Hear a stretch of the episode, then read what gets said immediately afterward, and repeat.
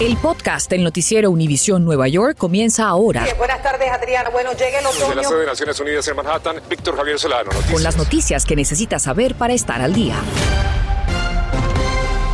Iniciamos el noticiero con una alerta local. Fallece Wilber Mora, el segundo policía de Nueva York víctima de la balacera ocurrida el viernes pasado en Harlem. Hace menos de dos horas, el cuerpo del oficial fue trasladado del área de pacientes a la morgue en el hospital NYU Langone en Kips Bay, Manhattan. Allí se encuentra Alejandro Condis y nos cuenta por qué el agente ahora es considerado tres veces un héroe. Adelante, Alejandro.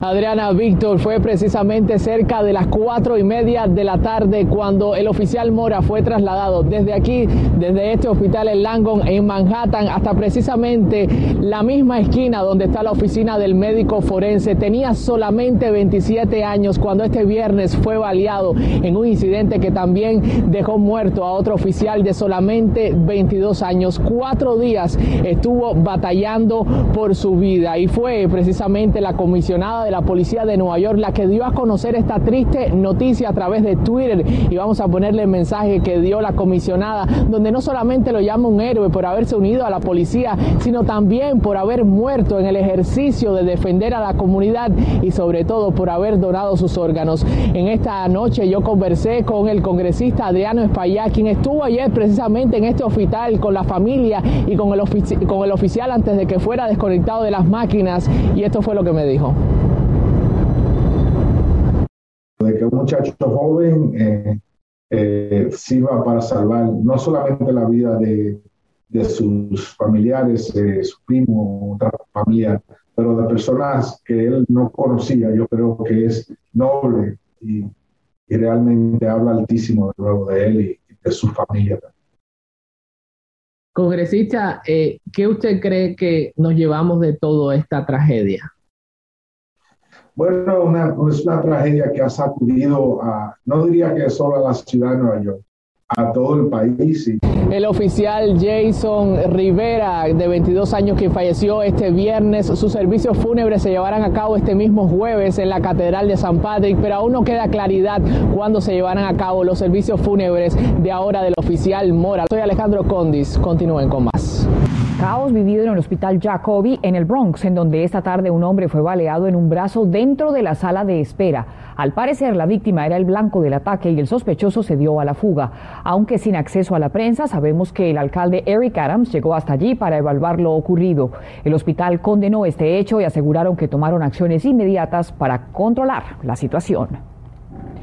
Y la MTA pone cartas sobre la mesa ante la alarmante alza de crímenes en el subway. Según NYPD, en 2021 se reportaron más agresiones que en cualquier otro año desde 1997.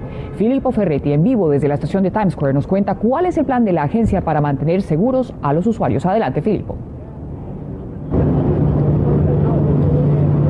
Buenas tardes, Adriana. Efectivamente, el nivel de criminalidad en el subway ha alcanzado niveles que no se veían desde hace 25 años. En el 2021 se registraron 461 agresiones y 8 asesinados. Y estos datos son aún más preocupantes considerando que el año pasado se ha registrado un 43% menos de tráfico de pasajeros. Entonces, realmente eh, datos muy preocupantes y esto es lo que se, se, puede respirar, sobre todo entre los pasajeros. Precisamente aquí en la estación eh, de Times Square, donde ocurrió el último suceso, el pasado 5 de enero, una mujer fue empujada a la vía del tren y lamentablemente falleció. Me estabas preguntando cuál es el plan de la MTA. Nosotros en Noticias Univisión 41 nos comunicamos precisamente con la empresa de transporte metropolitano del área de Nueva York y nos han dicho que ellos están aplaudiendo las medidas tanto del alcalde Eric Adams así como de la gobernadora Hochul y nos han dicho que precisamente aplauden el uso de 2.400 oficiales que estarán patrullando las estaciones de subway y sobre todo del servicio de salud mental para todas las personas que lo necesiten. Esto es el plan que eh, la MTA eh, propone para poder eh, bajar estos números, es sinceramente muy preocupante esta es toda la información que comparto con ustedes en vivo desde Times Square. Yo soy Filippo Ferretti. Seguimos con más de Noticias Univisión 41. Continuamos con más sobre la violencia armada y es que el defensor del pueblo de la ciudad de Nueva York, Giovanni Williams, se reunió con líderes comunitarios, así como organizaciones, para discutir sobre el plan contra la violencia con armas de fuego planteado por el alcalde Eric Adams. Nuestro compañero Peter Ortega estuvo presente en el encuentro y nos cuenta en profundidad de qué se trata la iniciativa. Muy buenas tardes. Aquí en Harlem, el defensor del pueblo Yumani Williams y otros activistas por la paz y en contra de las armas expresaron sus opiniones, especialmente sobre el plan del alcalde Eric Adams para combatir la violencia. Pero para conocer sobre este plan tenemos aquí a Edgardo Acevedo. Edgardo es justamente de la oficina de Yumani Williams. Muchas gracias por acceder a esta entrevista. Cuéntanos de qué se habló aquí en la conferencia y por qué es importante. Bueno, hoy se habló del tema de la seguridad pública y estamos aquí porque ayer nosotros salimos con unas recomendaciones para la ciudad, para el Estado, para el gobierno federal. En otras palabras, un enfoque menos agresivo y más educativo y preventivo, ¿correcto? Exactamente. En, vez de estar con ah, policía de más entrando en la comunidad, queremos diferentes recursos que son de educación, a salud mental. Yumani y también los activistas dijeron que están de acuerdo con el plan del alcalde, pero que les preocupaban algunos puntos. Uno de esos puntos es la vuelta a las unidades anticrimen vestidos de civil. ¿Por qué preocupa la vuelta a esto? Sí, eso es una cosa que da muchas preocupaciones y mira, y cuando yo tenía 15 años, ese mismo uh, equipo de anticrime me pararon a mí, tiraron al piso a mi amigo por hacer nada. Y nosotros queremos minimizar las cosas malas que pasan a la gente que no es necesario pasar, que son inocentes. Y sí sabemos que tenemos que parar los armas en la, en la comunidad de nosotros, pero tenemos que hacerlo en una manera que tiene la comunidad junto en la conversación. Muchas gracias. Ya lo ven, información de primera mano de parte de Edgardo de la oficina de Yumani. Yo regreso con ustedes. Estás escuchando el podcast del noticiero Univisión Nueva York. Y un juez permitió que el estado de Nueva York mantenga vigente el mandato de mascarillas en escuelas y espacios cerrados, mientras que se decide una apelación del caso. Esto después de que otro juez de Long Island tumbara temporalmente la orden de la gobernadora Hochul. La batalla legal ha causado confusión e hizo que varios planteles decidieran suspender el uso de tapabocas. Mariela Salgado nos aclara. En esta escuela los alumnos han tomado varios recreos y como pueden ver hemos visto que siempre están usando su mascarilla. Aunque un juez había ordenado que era inconstitucional el mandato de usarla, sin embargo, hace unas horas la Corte decidió aceptar la apelación del Estado de Nueva York y con ello mantener el mandato. El Departamento de Educación Estatal tenía fe que iban a ganar en la Corte, por eso había ordenado a escuelas a que no hicieran caso a la decisión del juez y esta madre nos dice que es lo correcto. Miren esos niños pequeños, si ellos se acostumbran, ¿por qué los grandes no?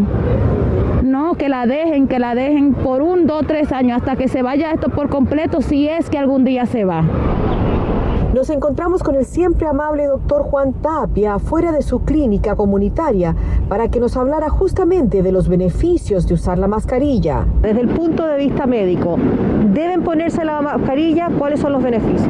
Debemos de llevarnos de la ciencia. Aparte de las vacunas, es la forma más eficaz no solamente de prevenir el coronavirus, sino todas las otras enfermedades respiratorias. Quienes dicen que, bueno, yo estoy vacunado, ¿por qué me tengo que poner la mascarilla? Todavía tenemos alrededor de 20 mil casos por día y el Omicron eh, todavía sigue matando mucha gente.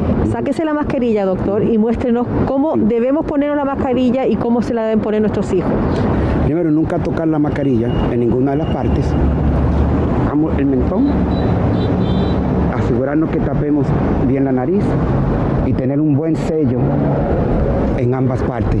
El sindicato de maestros, la UFT, siempre ha estado luchando por la protección de sus empleados, sobre todo ahora que se ven más incidencia de casos con las amenazas de las variantes. Y con esta decisión educadores y alumnos estarán más seguros. Nosotros deberíamos de aprender de los niños que obedecen las reglas. Recuerde que siempre puede ingresar a la página del Departamento de Educación. Ahí no solamente le dicen los números de casos que se están presentando del virus, también las escuelas que han tenido que cerrarse y cualquier novedad que tenga que ver con el uso de la mascarilla. En Manhattan, Nueva York, Mariela Salgado, Noticias, Univisión 41. De otro lado, neoyorquinos quieren que se tomen acciones inmediatas para enfrentar el cambio climático, por lo que organizaciones comunitarias se unen para exigir que aprueben un paquete legislativo que contiene, ojo, 11 propuestas que incluyen la ley de edificios totalmente eléctricos, que negaría permisos para edificios residenciales o comerciales que no sean totalmente eléctricos, a menos pues que esto no sea viable. La ley para un futuro limpio, esta prohibiría construir nuevas grandes plantas generadoras de electricidad que usen combustibles fósiles con el fin de limpiar el aire que respiramos. Y el acta del nuevo pacto ecológico para Nueva York, mediante la cual los más ricos pagarían un impuesto para financiar mejoras o programas en general que mejoren medioambientalmente la ciudad y se estima que recaudarían más de 10 mil millones de dólares al año. Nuestro camarógrafo Pablo Traverso estuvo en una manifestación pacífica que se realizó esta mañana y nos tiene testimonios en imagen y sonido. Escucha, estamos en la lucha. Escucha, Nos unimos hoy demandando un cambio climático, justicia en nuestro estado de Nueva York. Más de dos años que no ha pasado una ley sobre la crisis climática.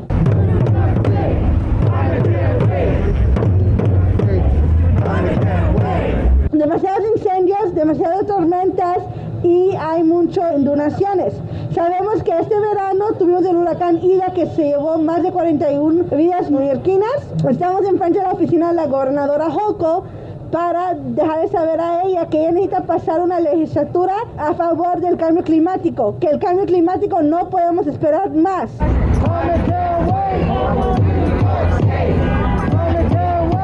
Haciendo un esfuerzo en este Día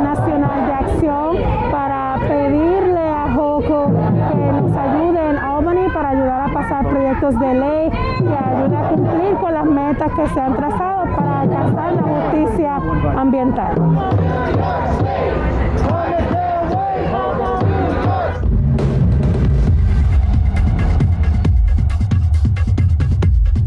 Pasamos ahora con una alerta local. Los dominicanos de nuestra área y del mundo entero están de celebración y no es para menos. Hace unos momentos se anunció que el ex pelotero David Ortiz, el Big Papi, será exaltado al Salón de la Fama del Béisbol de Cooperstown. Y ahora vamos con noticias de New Jersey porque se anuncian grandes proyectos de infraestructura que generarían miles de empleo en el estado. Precisamente, nuestra colega Violeta Bastarda nos cuenta de qué se trata y de qué manera va a beneficiarse en términos de generación de empleo. Así que ella habló con los senadores Bon Menéndez y Cory Booker. Veamos. En Nueva Jersey urge la reparación de puentes y vías que están en malas condiciones de acuerdo a las autoridades dicen generarán fuentes de empleos. Los trabajos que se van a crear, los trabajos de construcción a todo nivel.